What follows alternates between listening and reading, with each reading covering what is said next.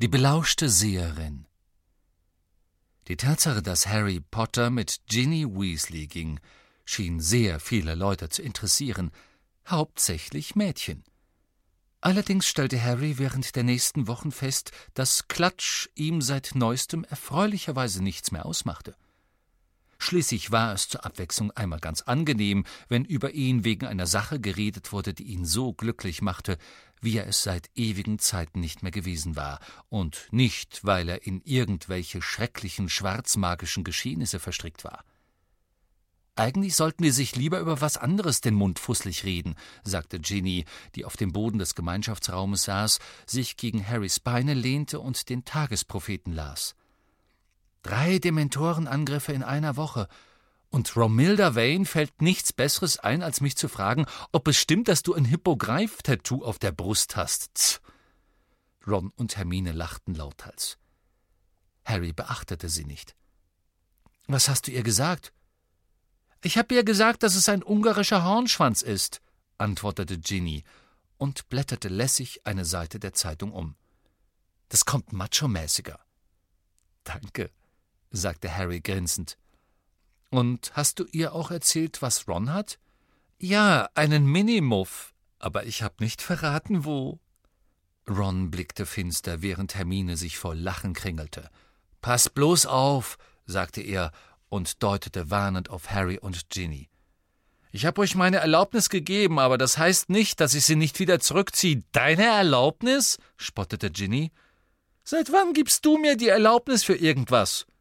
Außerdem hast du selbst gesagt, Harry ist dir lieber als Michael oder Dean.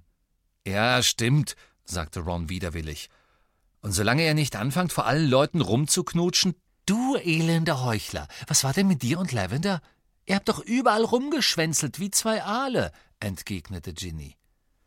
Aber Rons Duldsamkeit wurde nicht allzu sehr auf die Probe gestellt, denn als es Juni wurde, hatten Harry und Ginny immer seltener Gelegenheit, sich zu treffen.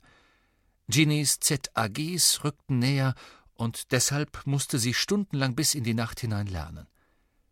An einem dieser Abende, an denen Ginny sich in die Bibliothek verdrückt hatte, saß Harry am Fenster im Gemeinschaftsraum, wo er eigentlich seine Hausaufgabe für Kräuterkunde erledigen wollte, aber in Wirklichkeit noch einmal eine besonders glückliche Stunde durchlebte, die er mit Ginny um die Mittagszeit unten am See verbracht hatte, als Hermine sich mit einem unangenehm entschlossenen Gesichtsausdruck auf den Platz zwischen ihm und Ron fallen ließ. Ich will mit dir reden, Harry. Worüber? fragte Harry argwöhnisch. Erst tags zuvor hatte ihn Hermine gerüffelt, weil er Ginny ablenke, die eigentlich fleißig für ihre Prüfungen arbeiten müsse. Über den sogenannten Halbblutprinzen. Oh, nicht schon wieder, stöhnte Harry. Hörst du bitte mal damit auf? Er hatte es nicht gewagt, in den Raum der Wünsche zurückzukehren und sein Buch zu holen, und seine Leistungen in Zaubertränke litten dementsprechend darunter. Obwohl Slacon, der die Sache mit Ginny gut hieß, scherzhaft meinte, das liege daran, dass Harry liebeskrank sei. Aber Harry war sicher, dass Snape noch nicht die Hoffnung aufgegeben hatte, das Buch des Prinzen in die Hände zu bekommen, und solange Snape noch Ausschau danach hielt, wollte er es unbedingt dort lassen, wo es war.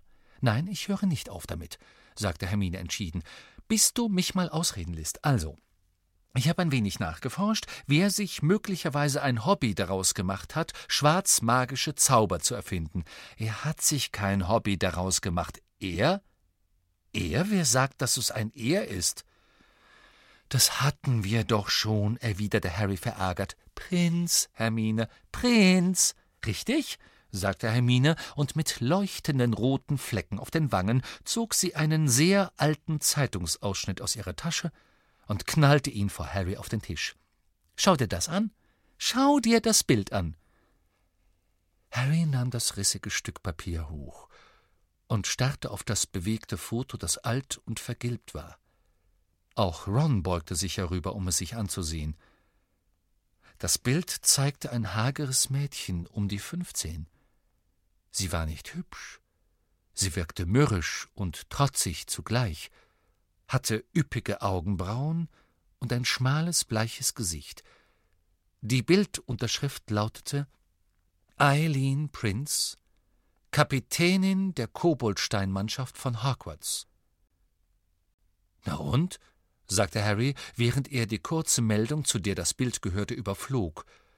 Es war eine recht langweilige Geschichte über Wettbewerbe zwischen verschiedenen Schulen. Ihr Name war Eileen Prince. Prinz, Harry. Sie sahen sich an, und Harry wurde klar, was Hermine sagen wollte. Er lachte laut auf. Auf keinen Fall. Was? Du glaubst, sie war der Halbbl. Hör doch auf. Warum eigentlich nicht? Es gibt in der Zaubererwelt keine echten Prinzen, Harry. Das ist entweder ein Spitzname, ein erfundener Titel, den sich jemand selbst gegeben hat, oder es könnte der tatsächliche Name sein, richtig? Nein, pass auf. Angenommen, Ihr Vater war ein Zauberer, der mit Nachnamen Prince hieß, und Ihre Mutter Muggel. Dann würde das bei ihr einen Halbblutprinzen ergeben. Ja, sehr findig, Hermine. Aber das stimmt doch.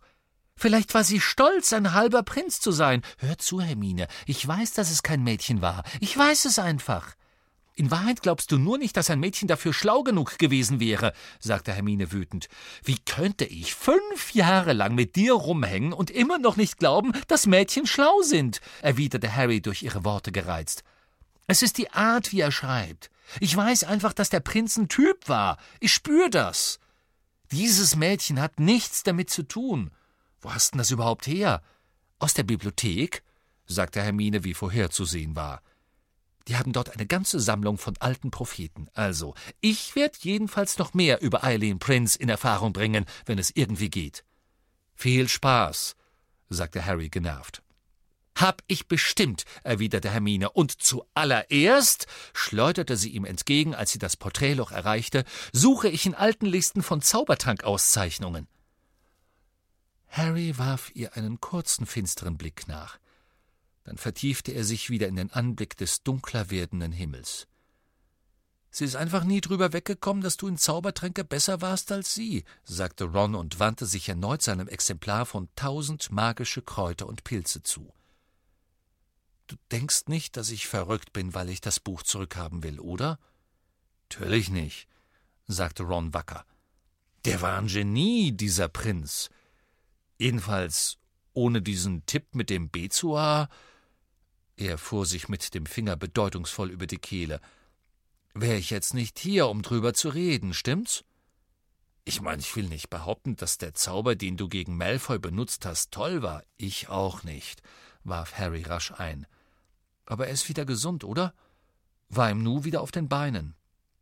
Ja, sagte Harry, das war vollkommen richtig, und doch hatte er leise Gewissensbisse.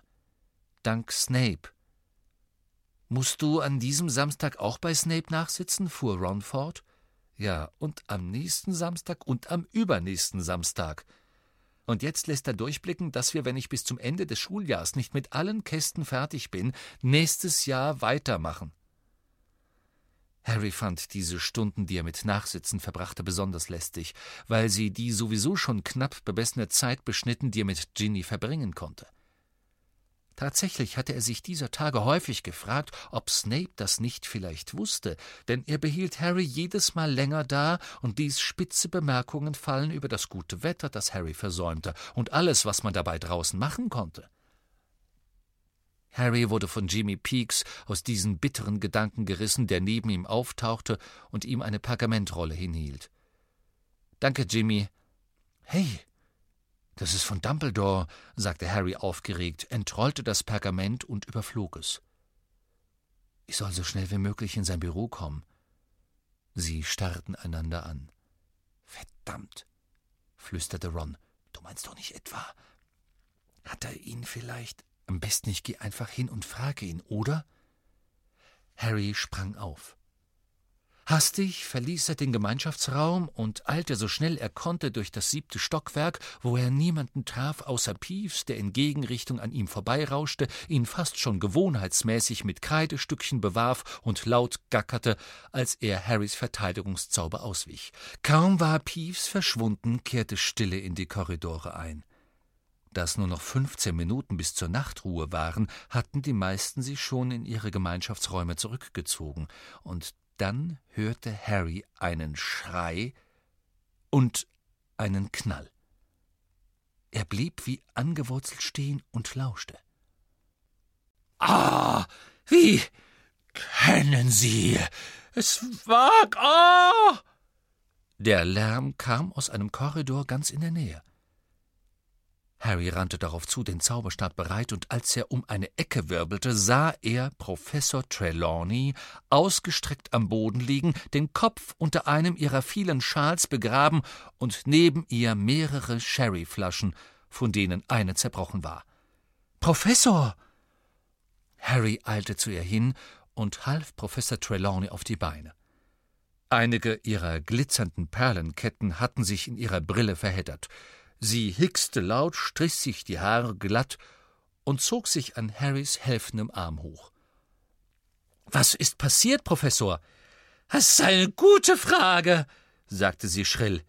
Ich schlendere so vor mich hin und dachte über gewisse düstere Menetekel nach, die ich zufällig zu sehen bekommen hatte. Aber Harry hörte nicht allzu aufmerksam zu. Ihm war gerade aufgefallen, wo sie standen. Dort rechts war der Wandbehang mit den tanzenden Trollen und links dieses glatte, undurchdringliche Stück steinerner Wand, hinter dem sich Professor, haben Sie versucht, in den Raum der Wünsche zu gelangen? Omen, die mir offenbart wurden. Wie bitte? Plötzlich wirkte sie verschlagen. Der Raum der Wünsche, wiederholte Harry.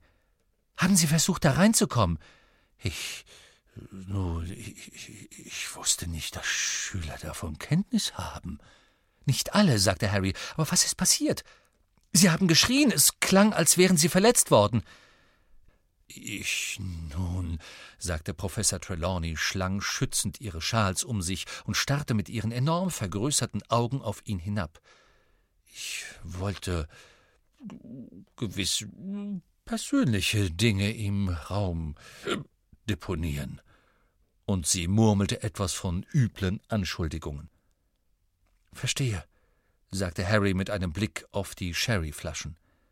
Aber Sie haben es nicht geschafft, hineinzukommen und sie zu verstecken.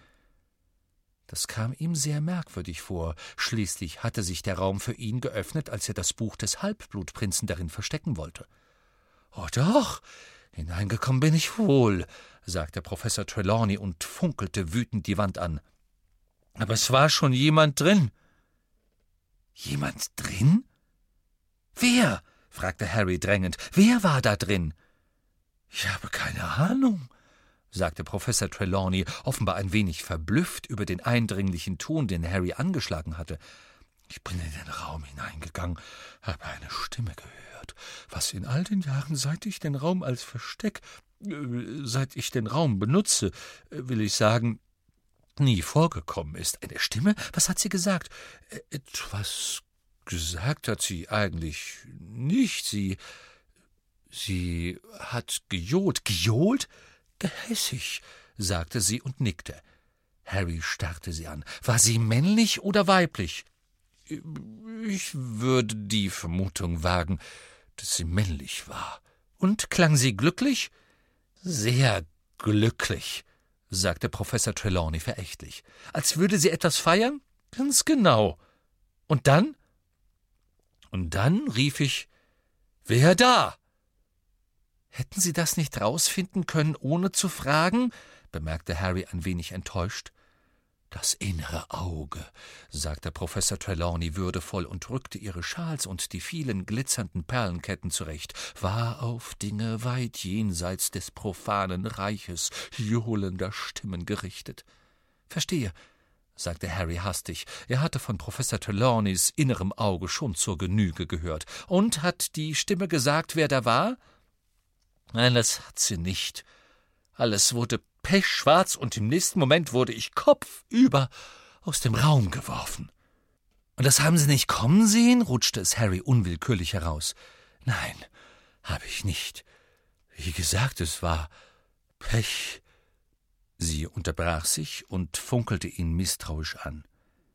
Ich glaube, Sie sollten das Professor Dumbledore erzählen, sagte Harry. Er sollte erfahren, dass Malfoy feiert. Ich meine, dass jemand Sie aus dem Raum geworfen hat.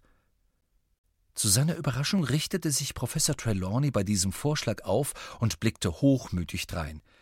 Der Schulleiter hat mir zu verstehen gegeben, dass er es vorzöge, seltener Besuch von mir zu bekommen. Ich gehöre nicht zu jenen, die Leuten ihre Gesellschaft aufzwingen, die sie nicht zu schätzen wissen. Wenn Dumbledore meint, er könne die Warnungen ignorieren, die die Karten offenbaren. Ihre knochige Hand schloss sich plötzlich um Harrys Handgelenk. Wieder und wieder, gleich wie ich sie auslege. Und mit dramatischer Geste zog sie eine Karte unter ihren Schals hervor. Der vom Blitz getroffene Turm. Unglück, Katastrophe. Es kommt immer näher. Verstehe, sagte Harry erneut. Also, ich glaube trotzdem, dass Sie Dumbledore von dieser Stimme erzählen sollten und wie alles dunkel wurde und Sie aus dem Raum hinausgeworfen wurden. Meinen Sie? Professor Trelawney schien kurz darüber nachzudenken, aber Harry merkte, dass ihr die Vorstellung gefiel, ihr kleines Abenteuer noch einmal zu schildern. Ich bin gerade auf dem Weg zu ihm, sagte Harry. Wir haben ein Treffen vereinbart. Wir könnten gemeinsam hingehen. Oh, nun, wenn das so ist, sagte Professor Trelawney und lächelte. Sie bückte sich, hob ihre Sherryflaschen auf und steckte sie ohne viel Federlesen in eine große blau-weiße Vase, die in einer nahen Nische stand. Ich vermisse Sie in meinem Unterricht, Harry, sagte sie gefühlvoll, als sie gemeinsam losgingen. Sie waren nie ein großer Seher, aber Sie waren ein wunderbares Objekt. Harry antwortete nicht. Er hatte es gehasst, das Objekt für Professor Trelawney ständige Unheilsvorhersagen zu sein. Ich fürchte, fuhr sie fort, dass der Klepper, Verzeihung, der Zentaur nichts von Kartomantie versteht. Ich habe ihn gefragt, unter uns Sehern, ob er nicht auch die fernen Erschütterungen einer kommenden Katastrophe spüre, aber er schien mich fast für ulkig zu halten. Jawohl, ulkig. Ihre Stimme schwoll ziemlich hysterisch an, und obwohl sie die Flaschen zurückgelassen hatten, nahm Harry einen starken Geruch von Sherry wahr.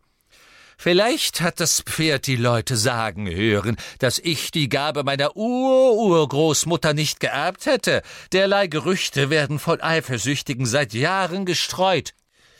Wissen Sie, was ich solchen Leuten antworte, Harry? Hätte Dumbledore mich an dieser großartigen Schule unterrichten lassen, hätte er über all die Jahre so viel Vertrauen in mich gesetzt, wenn ich ihm meine Fähigkeiten nicht unter Beweis gestellt hätte? Harry murmelte etwas Unverständliches. Ich erinnere mich noch gut an mein Vorstellungsgespräch bei Dumbledore, fuhr Professor Trelawney mit kehliger Stimme fort. Er war tief beeindruckt. Natürlich tief beeindruckt. Ich wohnte im Eberkopf, den ich übrigens nicht empfehlen kann. Bettwanzen, mein lieber Junge, aber meine Mittel waren damals gering. Dumbledore erwies mir die Höflichkeit, mich in meinem Zimmer in diesem Gasthaus aufzusuchen. Er stellte mir Fragen. Ich muss bekennen, dass ich zuerst dachte, er schien dem Wahrsagen ablehnend gegenüberzustehen, und ich erinnere mich, dass ich mich plötzlich etwas Unwohle fühlte. Ich hatte an jenem Tag nicht viel gegessen, aber dann. Und nun passte Harry zum ersten Mal richtig auf, denn er wusste, was dann geschehen war.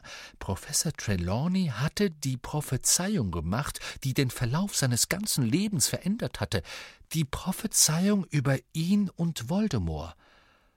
Aber dann wurden wir unsanft von Severus Snape unterbrochen. Was? Ja. Draußen vor der Tür gab es einen Tumult, und sie flog auf, und da stand dieser ziemlich ungehobelte Wirt, zusammen mit Snape, der von schwafelte, er sei die falsche Treppe hinaufgestiegen, obwohl ich ehrlich gesagt eher glaubte, dass er dabei ertappt worden war, wie er mein Gespräch mit Dumbledore belauschte, wissen Sie?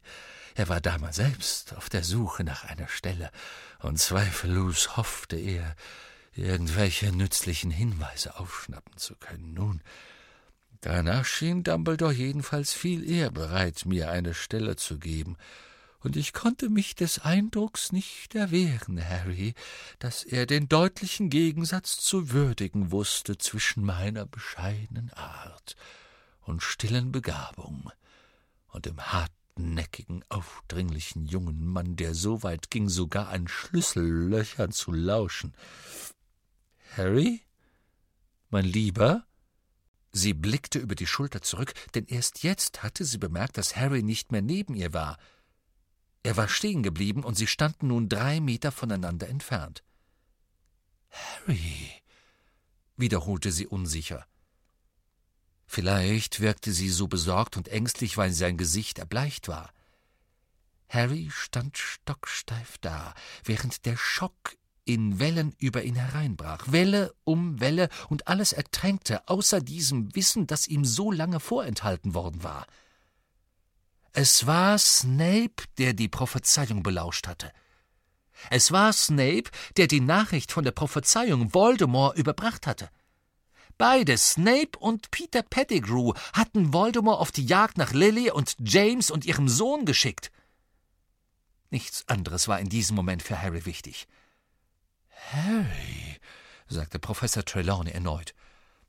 Harry, ich dachte, wir würden gemeinsam zum Schulleiter gehen. Sie bleiben hier, sagte Harry mit tauben Lippen. Aber mein Lieber, ich wollte ihm doch erzählen, wie ich im Raum der Wünsche überfall. Sie bleiben hier, wiederholte Harry aufgebracht. Sie sah beunruhigt aus, als er an ihr vorbei und um die Ecke in Dumbledores Korridor rannte, wo der einsame Wasserspeier Wache hielt. Harry rief dem Wasserspeier das Passwort zu und eilte die bewegliche Wendeltreppe drei Stufen auf einmal nehmend hinauf. Er klopfte nicht. Er hämmerte an Dumbledores Tür und die ruhige Stimme antwortete herein, als Harry schon in den Raum gestürzt war. Fox, der Phönix, wandte den Kopf und in seinen glänzenden schwarzen Augen schimmerte der goldene Widerschein des Sonnenuntergangs draußen. Dumbledore, der einen langen schwarzen Reiseumhang in den Armen hielt, stand am Fenster und blickte hinaus auf das Schlossgelände. Nun, Harry, ich habe versprochen, dass du mit mir kommen darfst. Ein paar Sekunden lang begriff Harry nicht. Das Gespräch mit Trelawney hatte alles andere aus seinem Kopf vertrieben, und sein Gehirn schien ganz langsam zu arbeiten. Mit Ihnen? Kommen? Natürlich nur, wenn du willst. Wenn ich. Und dann fiel Harry wieder ein, warum er ursprünglich so begierig darauf gewesen war, in Dumbledores Büro zu kommen. Sie haben einen gefunden? Sie haben einen Horcrux gefunden? Ich glaube ja. Wut und Groll kämpften gegen Entsetzen und Aufregung. Eine Weile konnte Harry nicht sprechen. Es ist ganz natürlich, Angst zu haben. Ich habe keine Angst, entgegnete Harry sofort, und das stimmte tatsächlich. Angst war ein Gefühl, das er jetzt überhaupt nicht empfand. Welcher Horcrux ist es? Wo ist er? Ich bin nicht sicher, welcher es ist, auch wenn ich denke, dass wir die Schlange wohl ausschließen können. Aber ich glaube, dass er viele Kilometer von hier in einer Höhle an der Küste verborgen ist. In einer Höhle, die ich schon seit sehr langer Zeit ausfindig zu machen versuchte. Es ist die Höhle, in der Tom Riddle einst zwei Kindern aus dem Waisenhaus bei ihrem jährlichen Ausflug Angst einjagte. Erinnerst du dich? Ja, sagte Harry. Wie ist er gesichert?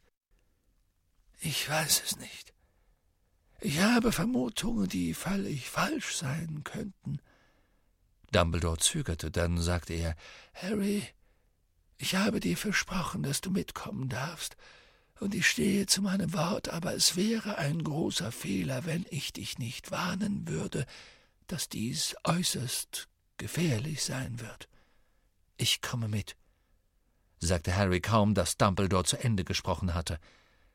In seiner rasenden Wut gegen Snape war sein Wunsch, etwas Verzweifeltes und Riskantes zu tun, in den letzten Minuten um das Zehnfache gewachsen. Das stand ihm wohl ins Gesicht geschrieben, denn Dumbledore trat vom Fenster weg und musterte Harry genauer, und zwischen seinen silbernen Augenbrauen zeichnete sich eine kleine Falte ab. Was ist passiert? Nichts, log Harry sofort. Worüber hast du dich aufgeregt? Ich bin nicht aufgeregt. Harry, du warst nie ein guter Oklumentiker. Das Wort war der Funke, der Harrys Zorn entflammte. Snape! sagte er sehr laut, und hinter ihnen stieß Fawkes ein leises Kreischen aus. Snape, das ist passiert. Er hat Voldemort von der Prophezeiung erzählt. Er war es. Er hat vor der Tür gelauscht. Das hat mir Trelawney gesagt. Dumbledores Miene blieb unverändert. Aber Harry meinte, sein Gesicht unter der blutigen Röte, die die untergehende Sonne auf ihn warf, erbleichen zu sehen. Eine ganze Zeit lang sagte Dumbledore nichts.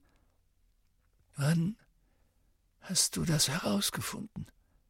Gerade eben, sagte Harry und beherrschte sich nur mit größter Mühe, um nicht loszuschreien. Und dann plötzlich konnte er nicht mehr an sich halten. Und Sie lassen ihn hier unterrichten! Und er hat Voldemort gesagt, er soll meine Mom und meinen Dad verfolgen. Schwer atmend, als würde er kämpfen, wandte sich Harry von Dumbledore ab, der immer noch reglos dastand, und begann im Büro hin und her zu gehen, wobei er sich die Fingerknöchel rieb und sich mit aller Gewalt davon abhielt, etwas umzuwerfen. Er wollte wütend auf Dumbledore einstürmen, aber er wollte ihn auch begleiten und versuchen, den Horcrux zu zerstören. Er wollte ihm sagen, dass er ein törichter alter Mann sei, weil er Snape vertraut hatte. Aber er fürchtete, Dumbledore würde ihn nicht mitnehmen, wenn er seinen Zorn nicht bändigte.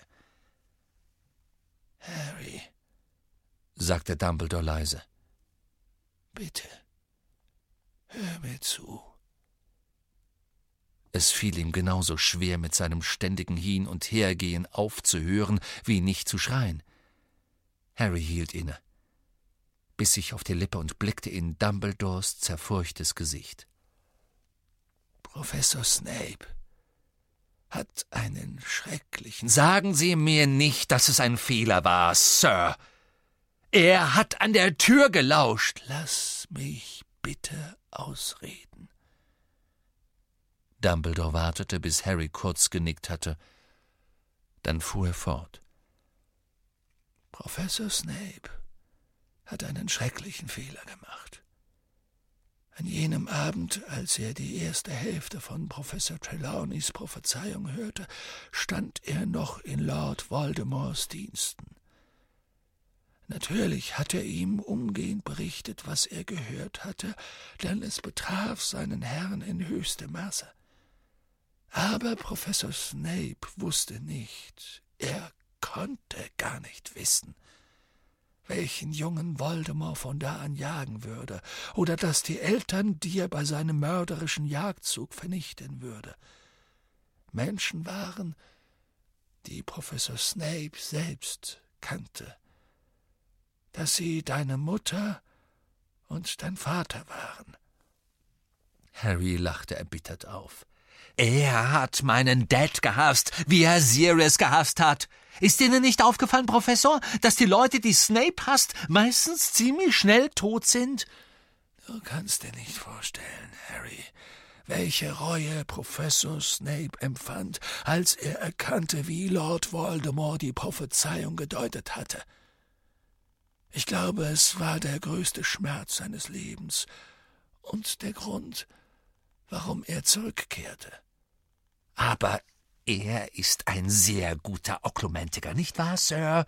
sagte Harry, und seine Stimme zitterte von der Anstrengung, ruhig zu sprechen. Und ist Voldemort nicht überzeugt, dass Snape auf seiner Seite ist? Auch jetzt noch?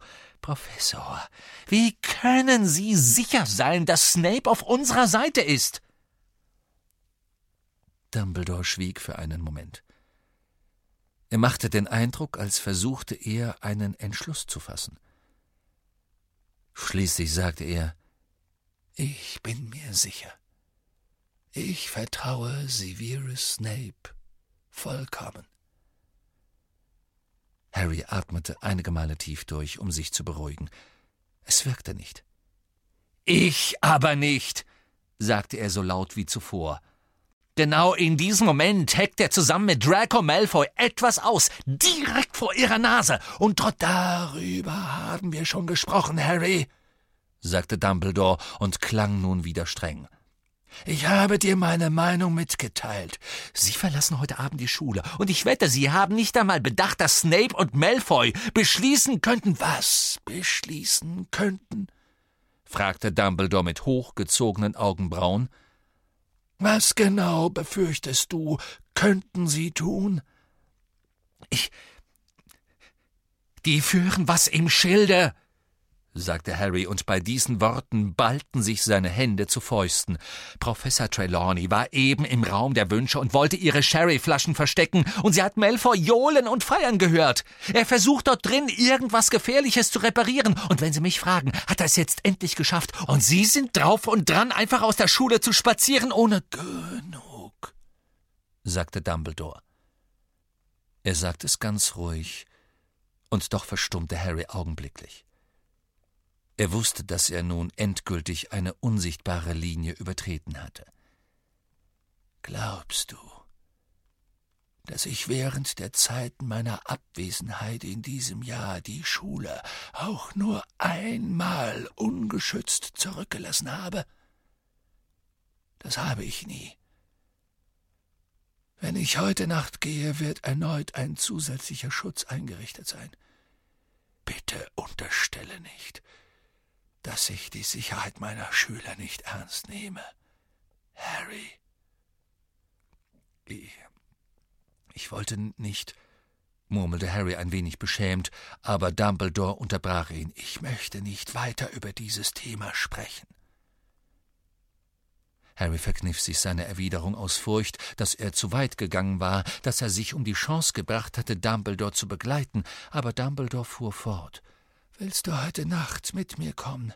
Ja, sagte Harry sofort. Na schön. Dann hör zu. Dumbledore richtete sich zu seiner vollen Größe auf.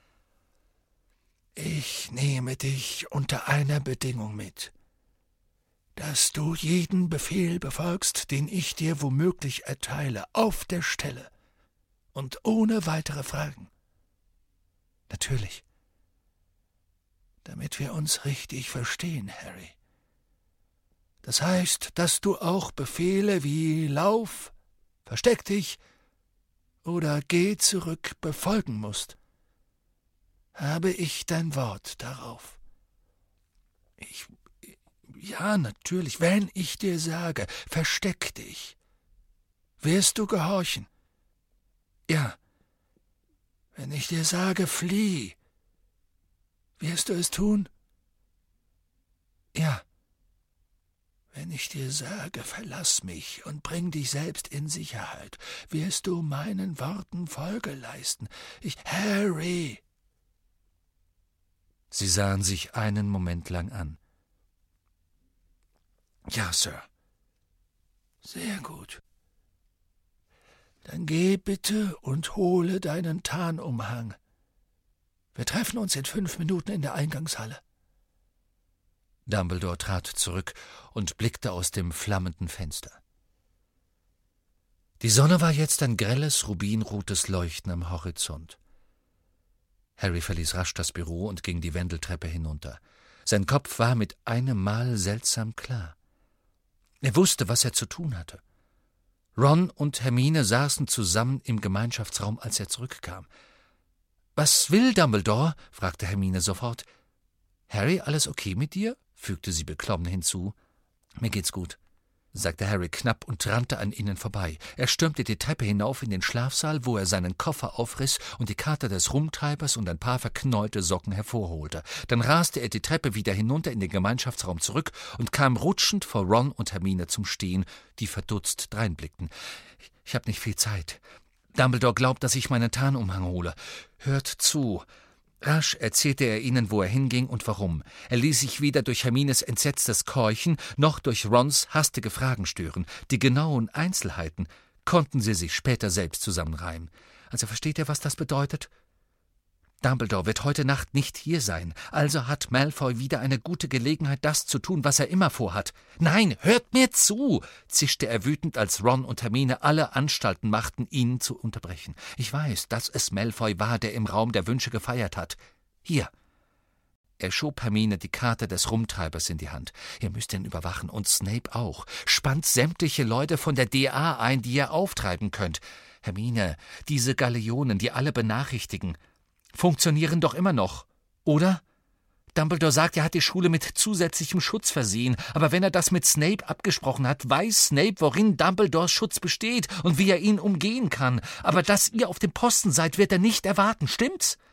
Harry, begann Hermine, deren Augen vor Angst geweitet waren. Ich habe keine Zeit zu diskutieren, sagte Harry schroff. Das hier nehmt ihr auch. Er drückte Ron die Socken in die Hände. Danke, sagte Ron, wozu brauche ich Socken? Du brauchst das, was darin eingewickelt ist. Das ist Felix Felicis. Teilt es euch und gebt auch Ginny davon.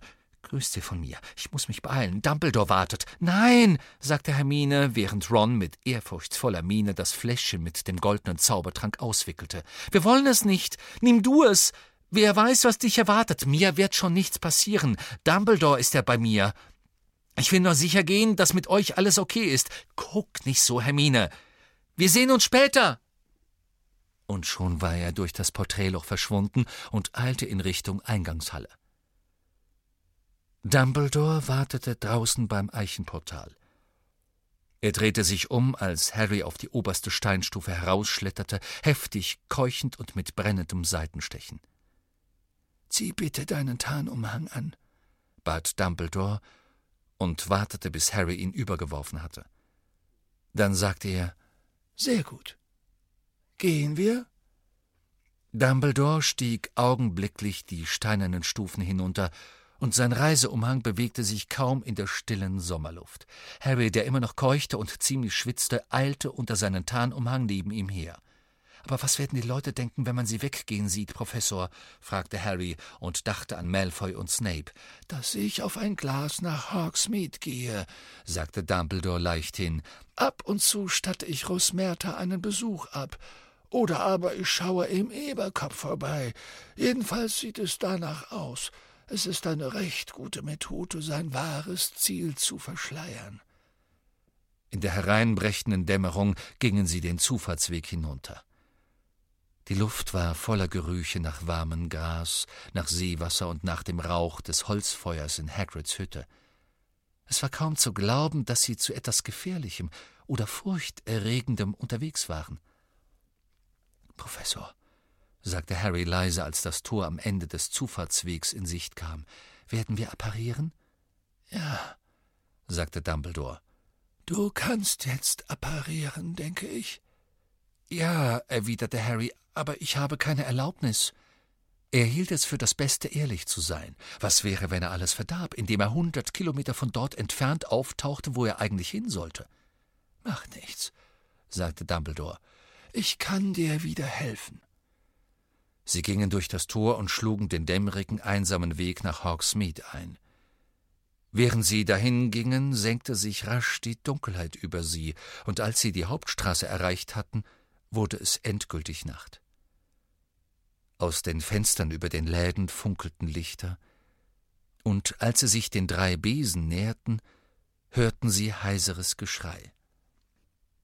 Und lass dich ja nicht mehr blicken, rief Madame Rosmerta, die gerade einen schäbig aussehenden Zauberer unsanft hinauswarf.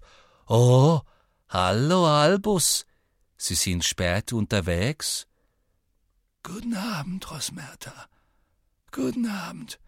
Verzeihen Sie mir, ich gehe in den Eberkopf, nichts für ungut, aber mir ist heute Abend noch etwas äh, ruhigerem zumute. Eine Minute später bogen sie um die Ecke in die Seitenstraße, wo das Schild des Eberkopfes ein wenig knarzte, obwohl kein bisschen Wind ging. Im Gegensatz zu den drei Besen schien dieses Wirtshaus völlig leer zu sein. Es wird wohl nicht nötig sein, dass wir reingehen, murmelte Dumbledore und blickte sich rasch um. Solange uns niemand verschwinden sieht, lege jetzt bitte deine Hand auf meinen Arm, Harry. Du musst nicht allzu fest zupacken. Ich führe dich nur. Ich zähle auf drei. Eins, zwei, drei. Harry drehte sich.